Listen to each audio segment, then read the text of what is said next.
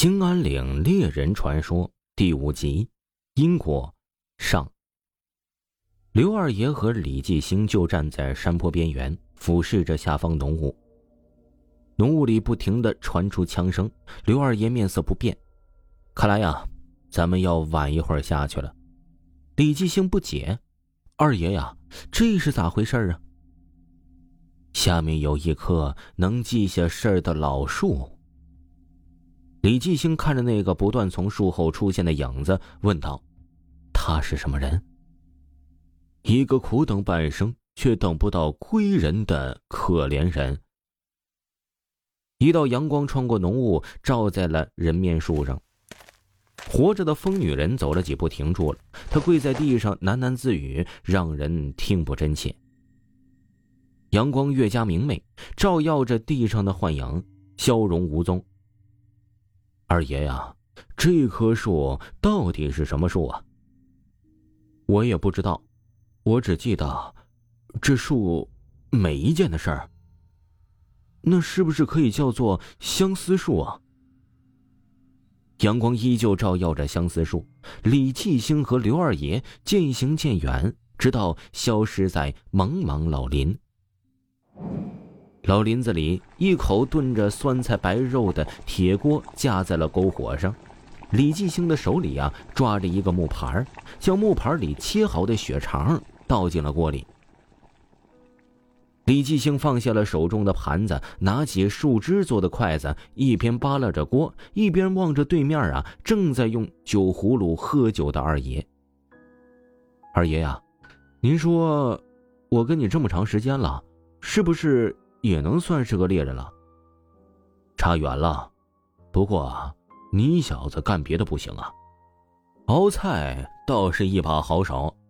刘二爷咂咂嘴，享受着李继兴做的美食。我大爷教我的，在我的印象里啊，他呀只是个爱钱的小老头，可哪知道？刘二爷摆了摆手，示意李继兴别说话，认真听。李继兴仔细的听着。林子里传来了啄木鸟啄木头的咚咚声。啄木鸟。刘二爷，你说的是好是坏啊？当然是好的了，它啄木头上的虫子，让木头不得病。那你知不知道，其实天底下啄木鸟弄死的树啊，比救活的树少不了多少呢？为啥呀？贪呗，还能因为什么？就像前两天。伙伴的人一样啊，天灵地宝，取之有道，但就是一个字儿贪字儿啊，伤人性命，最后也弄了个死无全尸，这就是报应啊。李继兴叹了口气，可那女人呢？她又是为了什么呢？他，刘二爷挥手示意李继兴别说话。有人喊救命，好像。说完，刘二爷放下手里的枪，就朝着李继兴身后的方向跑去。李继兴起身跟上，一直追到了河边的乱石堆。只见一个身着破烂的男子倒在了那里。刘二爷和李继兴跑到了他的身前。李继兴将男子翻了过来，男子面色惨白，眼睛半张半闭，出气儿多，进气儿少。男子意识到来了人，昏了过去。脖子上啊有根细绳挂着半块铜锁。二爷，他，唉，还不明白吗？他就是疯姑娘没等来的人。李继兴和刘二爷把人带回了村子里，眼见的村民一下子就认出来了，那男人是几年前失踪的春生。不多时，春生醒了，一群人围在他身边，询问他这些年都去哪儿了。当年呢，我喜欢上了一个山里的姑娘，但她爹妈呀嫌我穷，所以我就想着下山去挣钱。大雨倾盆，两个身披蓑衣的年轻人走在雨中，显得有些狼狈。破败的小村落中啊，只有一户亮着灯。两人对视了一眼，朝着那家走去了。下山两个月，我也不知道该去哪儿。幸好遇到了一个同样逃荒的兄弟，兄弟姓戴，打关外来的。他爹当年闯关东出来，这两年混得很好，所以让他从关里过来过踏实生活呀。门开了，一个老妇人手里拿着一盏油灯，打量着两人。小戴说：“大娘啊，咱俩是赶路的，雨太大了，您老啊，行行好，能收留咱俩一宿吗？”我们投宿在老太太家里，老太太家的厨房很大，她端来了两碗汤给我们喝。我当时病了，喝不进东西，直接在稻草上睡了。半夜，我听到一阵啃萝卜的声音，睁开眼，我看到厨房的油灯已经灭了，而发现老太太正背对着我在吃着什么。大娘，你在吃什么呢？哎，夜里饿了，点吧点萝卜。你来点不？小戴呢？他。春生望着老太太的方向，表情忽然凝固，无比的震惊。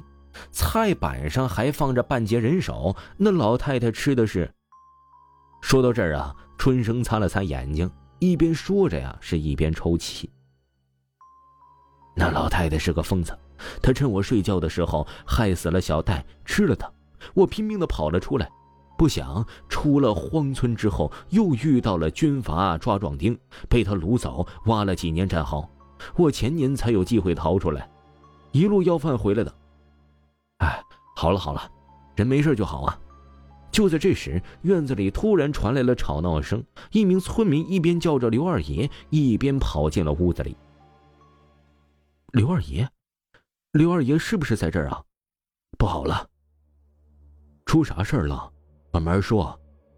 哎，我是二道白河的，我们那儿啊，不知道谁在上面放了把火，惊动了四五头熊瞎子，把咱村啊都霍霍完了。啥时候的事儿啊？前两天呢。二爷呀，你得救救咱们村啊！村民一边说一边跪在了刘二爷身前。刘二爷连忙扶扶他起身，转头对着李继兴嘱咐道：“你别跟去了。”四五头熊瞎子，我照顾不了你，留在这儿等我，明白没？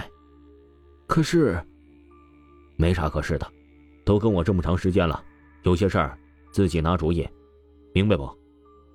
刘二爷背上枪，戴上了帽子，示意村民带路。临出门前，拍了拍李继兴的肩膀。李继兴看着刘二爷信任的眼神，点了点头，目送刘二爷出村。太阳落山了。本部作品是由《兴安岭猎人传说》电影改编而来。